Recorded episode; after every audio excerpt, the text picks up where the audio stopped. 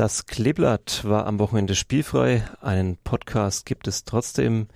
Diesmal mit einem besonderen Gast, den ich gleich vorstelle. Zunächst aber wie immer der Hinweis auf unseren Sponsor. Der Fürther Flachpass wird Ihnen präsentiert von der Sparkasse Fürth. Gehen Sie mit uns auf Nummer sicher, gerade in Zeiten wie diesen, denn wir bieten Ihnen unsere persönliche Beratung jetzt auch über Skype an.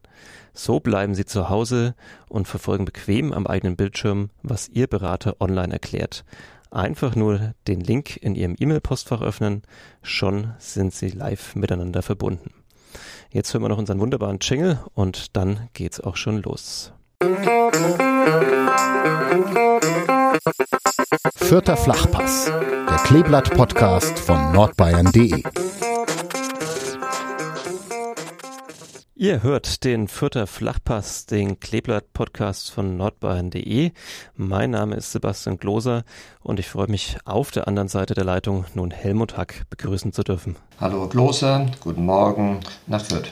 Vorstellen muss ich Ihnen unseren Hörerinnen wohl eher nicht mehr, aber für die ganz Jungen, die vielleicht erst in dieser Saison äh, vom Fußball äh, der Spielvereinigung Fürth so äh, Kräuter Fürth eingetan sind, äh, für diejenigen Helmut Hack war ab 1996 Präsident und Geschäftsführer der Fußballabteilung beim Kleeblatt. Im Juli 2018 hat er diese Ämter aufgegeben und ist jetzt, ja was eigentlich, Herr Hack, einfach nur Fan? Würden Sie sich so bezeichnen? Ja, äh, was Fußball angeht, schon noch ein Stückchen mehr. Aber was unsere Spielvereinigung angeht, natürlich, ähm, äh, ich würde sagen, mindestens Edelfan, denn das ist ja ein ganzes, fast ein halbes Leben, äh, das mich mit diesem wunderbaren Verein verbunden hat. Und ja, und im Moment, so wie wir Fußball spielen, ist es natürlich ganz, ganz einfach und ein wunderschönes Gefühl, Fan zu sein. Was ging Ihnen denn durch den Kopf, als Branimir Gotha am vergangenen Mittwoch äh, kurz vor Schluss der Partie gegen Sandhausen das 3 zu 2 erzielt hat? Ich durfte ja, ich durfte ja im Stadion sein äh, und habe das Spiel live, live gesehen. Das ist natürlich immer anders, als wenn man ein Fußballspiel nur, nur im Fernsehen sieht. Die Atmosphäre ist es ja nicht, sondern das ganze Spiel kannst du ganz anders beurteilen, ganz anders bewerten. Ich habe zu meiner Frau, die dabei war, immer gesagt, nach dem 2 zu 1, wir kriegen das hin, ganz sicher hin, nicht weil ich Optimist bin. Und dann kam eine entscheidende, aus meiner Sicht Personalentscheidung vom Stefan Leidl, indem er Seguin auf die Nummer 6 zurückbeordert hat. Und ab diesem Moment kam wieder Struktur.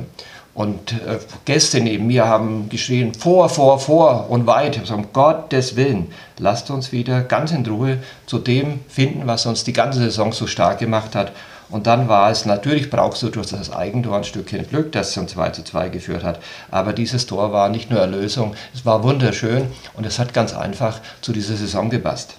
Ja, das wäre tatsächlich auch eine Frage gewesen, wo Sie denn sozusagen dann Edelfans sind in der Saison. Also Sie haben es schon angesprochen, es ist ja schwierig wegen der Atmosphäre, geht man jetzt eher nicht ins Stadion, wobei es ja trotzdem nochmal was anderes ist, selbst mit den wenigen Gästen auf der Tribüne. Ähm, wie haben Sie es gehalten der Saison? Waren Sie regelmäßig im Stadion oder, oder meistens? Nein, oder, oder nein, nein, nein. Ich, ich habe ja nun wirklich diese Corona-Vorschriften sehr, sehr ernst genommen und eingehalten und die wenigen, die dabei sein dürfen, äh, da durfte ich mich nicht immer vordrängen bringen. Ich war einige Spiele dabei und das war natürlich immer wieder um diesen, diesen unmittelbaren Draht zu dem, was die Mannschaft da, da macht, wie sie Fußball spielt, nicht zu verlieren. Ansonsten habe ich natürlich jedes Spiel angesehen äh, und habe mich, hab mich nicht nur jetzt über den Tabellenstand gefreut, sondern ich bin so lange im Fußball dabei.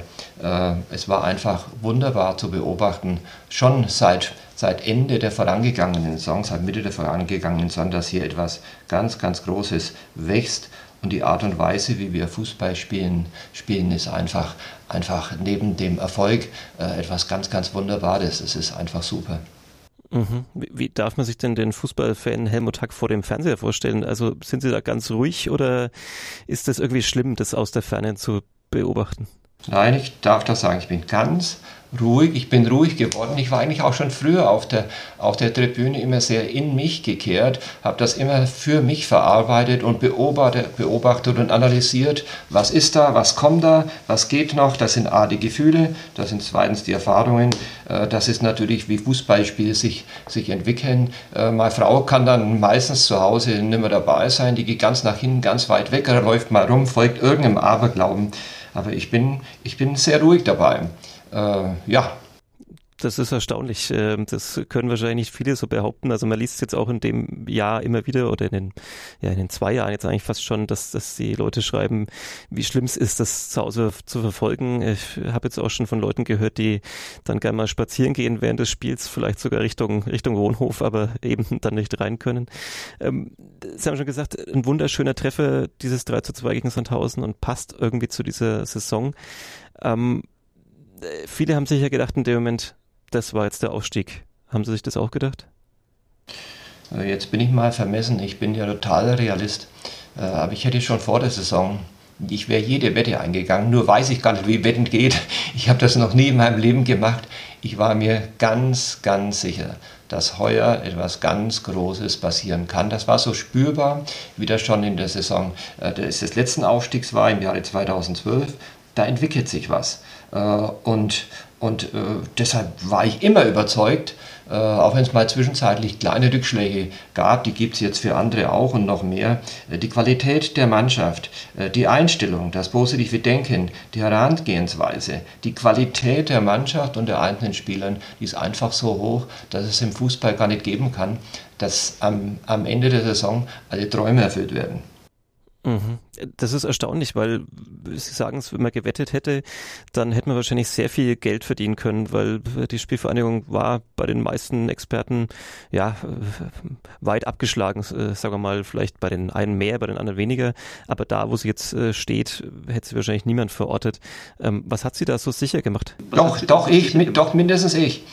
Ja, aber, aber wie kam es? Sie haben schon ein paar Sachen aufgezählt, aber, aber was macht einen tatsächlich da so sicher? Ist es die jahrelange Erfahrung? Man muss ja auch die Konkurrenz immer sehen, die kann man vielleicht ein bisschen schlechter einschätzen. Ja, aber das sind die Namen.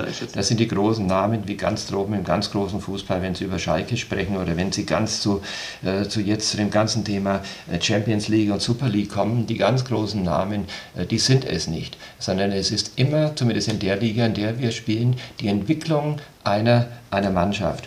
Und da, da sind viele, viele Dinge einfach sehr, sehr gut gelaufen, schon lange vor der Saison. Ich glaube, die wichtigste Entscheidung von dem Rashid, der im Übrigen hier einen ganz, ganz tollen Job macht. Ich bin ja immer wieder mit ihm in Kontakt und wir unterhalten uns auch. Und ich freue mich wahnsinnig darüber. Aber es gibt Momente, wo du gute, ganz gute Entscheidungen treffen musst. Und die wichtigste war, die war im Februar 2019 mit dem Stefan Leitl. Äh, und nicht zu vergessen auch den André, der als, als Co-Trainer für mich eine ganz tolle Qualität hat. Und ab diesem Moment, natürlich brauchte das ein paar Monate, äh, haben wir einen Fußball entwickelt. Wir standen für was, äh, zusammen natürlich mit der Mannschaft, die dann ab, ab, ab, ab 1920 schon eine Basis hatte und die, die ganz, ganz toll ergänzt worden ist. Aber der, der entscheidende Punkt war Stefan Leidl. Mhm. Das wäre tatsächlich auch eine Frage gewesen, die, die Sie mir da erfreulicherweise schon vorweggenommen haben. Ähm, das war ja so der Zeitpunkt mit einem Bein in der dritten Liga ähm, und man hat sich gefragt, okay, wie geht's da weiter, wo geht's weiter, in welche Richtung? Sie würden sagen, die Verpflichtung von Stefan Leitl war so der Wendepunkt Natürlich schauen Sie, ich meine, wir haben ja, für uns war klar, mit unseren wenigen Mitteln, mit den vielen Investitionen, die wir ja über jetzt zumindest in meiner Zeit machen mussten, wo überhaupt nichts da war und die wir nur aus Transfereinnahmen rekrutieren konnten und mit den bescheidenen finanziellen Möglichkeiten war es immer klar, dass auch Jahre kommen können, wo es mal bei uns nicht so gut läuft. Und das war auch jetzt in diesem Jahr, in der Saison 2017, 2018 nochmal haarscharf und im Jahr davon, davor, davor der Fall. Äh, und dann hat man ja auch, auch aus gutem Grunde, äh, den Vertrag mit Buric verlängert für zwei Jahre. Und dann plötzlich ist diese Geschichte trotzdem wieder in der Saison 1920 in die andere Richtung gelaufen. Bis dann, sage ich ja, das Entscheidende kam nicht der Trainer alleine, sondern wissen Sie, es geht darum, eine Spielphilosophie zu entwickeln, Spieler zu entwickeln, Spieler besser zu machen und die Mannschaft permanent besser zu machen und weiter zu ergänzen. Und die Basis dafür war, war klar, war, war klar Stefan Leidl. Diese Entscheidungen, von da aus kamen viele gute weitere Entscheidungen. Mhm. Man, man hört es im Hintergrund, das ist gar nicht schlimm im Podcast. Äh, es, es, wollen noch mehr Menschen an diesem Sonntag, an dem wir aufnehmen, noch mehr Sachen von Ihnen wissen. Ähm, ein paar Fragen haben wir noch. Ähm, es ist ja gerade so, dass beim Verein und bei den Verantwortlichen niemand das Wort Ausstieg in den Mund nimmt, ja nicht mal das Wort Ausstiegskampf oder sowas in die Richtung. Glauben Sie, das ist die richtige Herangehensweise? Also auch wenn ich die Presse, ich verfolge die ja, ich bekomme auch die Presseberichte und verfolge natürlich unseren Verein ganz hautnah. Auch das wird richtig gut und sorgsam gemacht. Die wissen doch ganz genau, wie gut wir sind. Aber äh, sie sind vorsichtig mit dieser, äh, mit dieser Aussage, denn Favoriten, große Namen gibt es mehr in dieser Liga und das ist eine sehr, sehr gute Vordan äh, Vorgehensweise und das ist auch eine gute Strategie.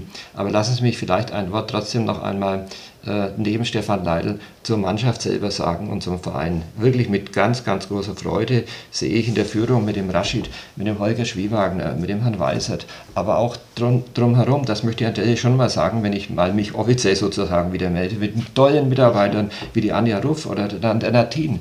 Hier ist über Jahre so etwas Tolles an Qualität entstanden und dann kam über den Trainer kam einfach insgesamt in der Verbindung mit Rashid, die Spieler, die sie gemeinsam ausgesucht und weiterentwickelt haben, etwas Besonderes. Und wenn ich da nochmal ein Stück weiter rede und ich sehe die, Entwicklung von vielen Spielern bei uns, was ist geschimpft worden, wie kann man einen Cater äh, Ruel weggehen lassen. Äh, aber der Verein ist im Rahmen seiner finanziellen Möglichkeiten weiter klug geblieben. Und ich heute sehe das Prunkstück, die Raute, ne? unsere Raute mit Stach, mit Seguin, mit Green und mit Ernst, da lacht mir ganz einfach das Herz. Das ist super gut. Nicht nur das, sondern auch, auch wenn ich wieder unser Sturm sehe, Nielsen und Gonner, die vorher einfach verletzungsbedingt oder aus anderen Gründen in ihren früheren Vereinen nicht klarkamen, im ersten Jahr dann Anlaufzeit brauchten, keine Verletzungen mehr hatten, Spielpraxis bekamen, Selbstvertrauen bekommen haben. Das ist ein Ensemble, äh, das da ist. Äh, und wir haben ja nicht nur den Raum, der leider weggeht hinten, sondern wir sehen auch die Entwicklung von einem Meierhöfer. Oder wenn ich den jungen Bauer jetzt sehe, vor anderthalb Jahren und jetzt sehe, äh, das ist so gut. Da ziehe ich nicht nur meinen Hut, sondern da kann ich einfach nur rundum sehr, sehr zufrieden und sehr glücklich sein und, und auch meine, tollen, meine tolle Hochachtung aussprechen hast schon einige Namen genannt und auch eben, dass David Raum zum Beispiel den Verein verlassen wird oder auch ein Sebastian Ernst, das steht ja auch schon fest. Andere wichtige Spiele, ja, sind auch eine Diskussion, dass sie vielleicht woanders unterschreiben könnten. Ist Ihre Angst ähnlich wie bei vielen Fans, die denken, jetzt wird meine schöne, erfolgreiche Mannschaft, die so schön spielt, auseinandergerissen? Aber Herr Klose, dieses Problem hatten wir immer in Fürth und dieses Problem werden wir auch immer haben. Punkt. Ich verstehe jeden Fan. Zu mir hat man früher auch gesagt, eigentlich haben wir einen ganz ordentlichen Präsidenten, aber der hat einen Riesenfehler. Er verkauft immer die besten Spieler. Äh, inzwischen ist es so geworden, dass der, bei den Spielern durch das Auslaufen der Verträge, weil sie vorher nicht unterschreiben wollen, weil sie wissen, dass sie einfach ander, anderswo deutlich mehr Geld verdienen können, das ist keine Klage. Das ist einfach Feststellung. Und das wird auch, das ist auch das Riesenproblem, das Rashid hatte, hat und auch weiterhin haben wird. Denn stellen sich die Entwicklung Meyerhöfer vor. Irgendwann, wenn er den nächsten Vertrag wird, dann wird er sagen, ich will jetzt, ich muss jetzt mehr Geld haben, weil er, weil er so gut ist, dass der anderswo das mehr Geld bekommt. Oder wenn Sie Gotter oder Nielsen nehmen. Ich hoffe, mir, ich hoffe so sehr, dass wir aufsteigen und wir werden aufsteigen und dass die auch bei uns bleiben. Aber die werden natürlich, die haben ein bestimmtes Lebensalter. Und die werden anderswo, die haben noch ein paar Jahre, gute Jahre Fußball zu spielen. Wer will es den Jungs am Ende verdenken und ihren Beratern, dass sie sagen, wenn die Unterschiede so groß sind, muss ich nachdenken. Das ist, wir reden über den Vierter Flachpass, wir reden über den Vierter Weg, aber das ist auch das Vierter Limit.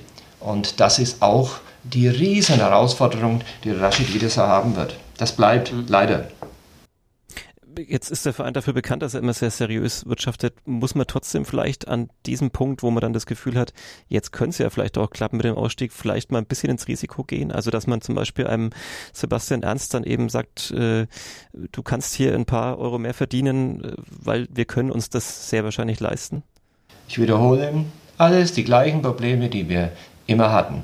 Äh, und wenn ein Sebastian Ernst, der zu diesem Zeitpunkt nicht wusste, wie nahe rückt der Aufstieg, wenn er ein Angebot von Hannover hat, dann ist es nicht ein bisschen mehr. Und mit ein bisschen mehr ist es nicht getan. Ich denke, wir reden über hier über viel mehr.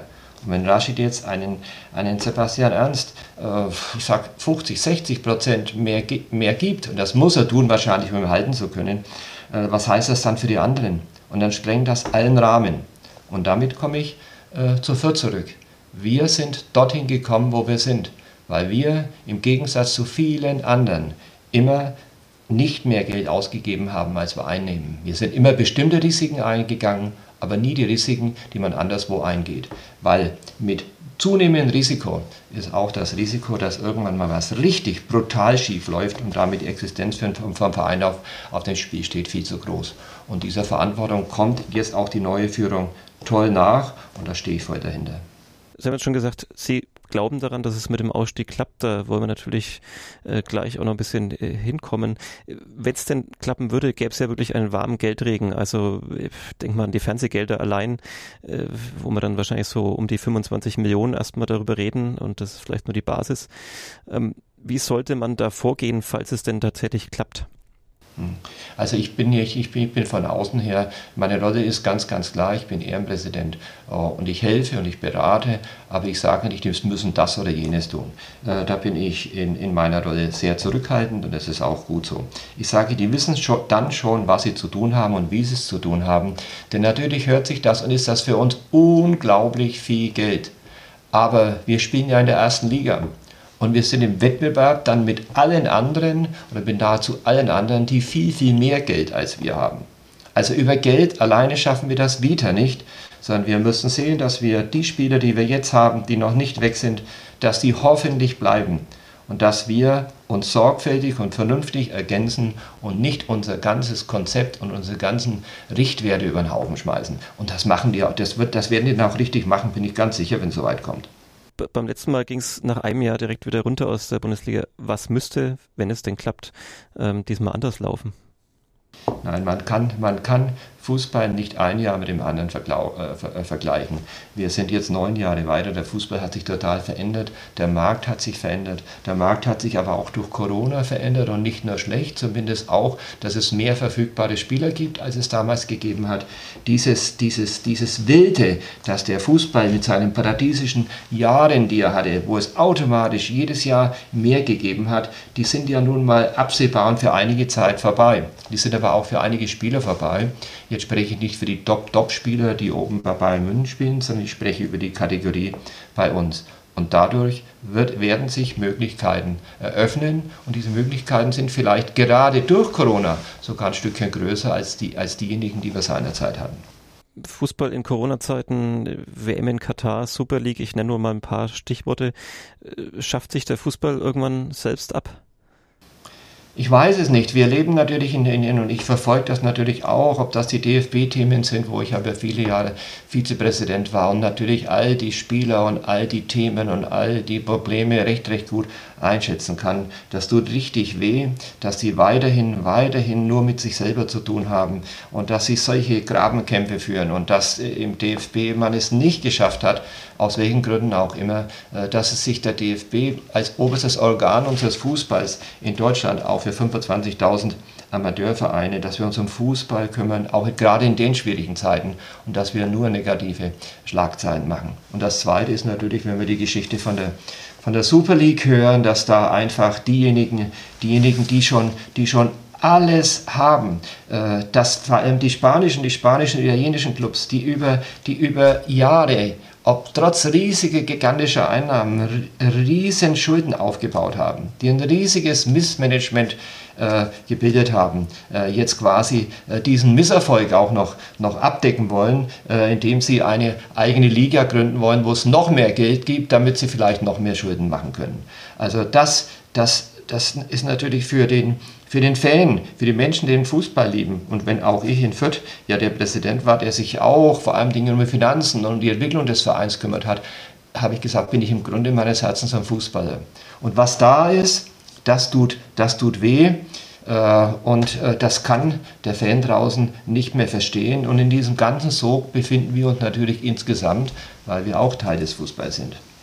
Mhm. Sie haben gerade DFB-Führung auch angesprochen und die Schlagzeilen, die da produziert werden. Was haben Sie sich da vielleicht vor einer Woche gedacht, was da so nochmal explizit passiert? Ähm, Herr Klose, es gibt den Punkt, über den ich nicht reden möchte, weil ich zu viele Leute äh, zu gut kenne und ich da jetzt, jetzt mit, meiner, mit meiner Meinung, weil da gibt es kein nur äh, schwarz oder weiß, richtig oder falsch. Die Führung ist keine Führung, weil sie zerstritten ist. Und in einer so schwierigen Zeit brauche ich eine einige Führung. Und die schaffen das nicht, das herzustellen, aus vielen Gründen. Und ich maße mir denn dann jetzt zu urteilen, durch welche Maßnahmen das ändern, dass sich etwas ändern wird, wenn die jetzt in Berlin zusammensitzen. Ich weiß noch nicht, was da rauskommen soll. Es ist schlecht und vielleicht braucht es wirklich diesen, diesen neuen Anfang, in welcher Form auch immer jetzt waren Sie ja eben, haben Sie auch schon gesagt, selbst äh, Funktionär, auch Unternehmer natürlich, Sie haben davon gesprochen, dass das im Fußball die Zeit vorbei ist, wo das immer quasi weiter nach oben gegangen ist. Einfach so. Ähm, Wachstum ist ja generell das Mantra sozusagen unserer Gesellschaft.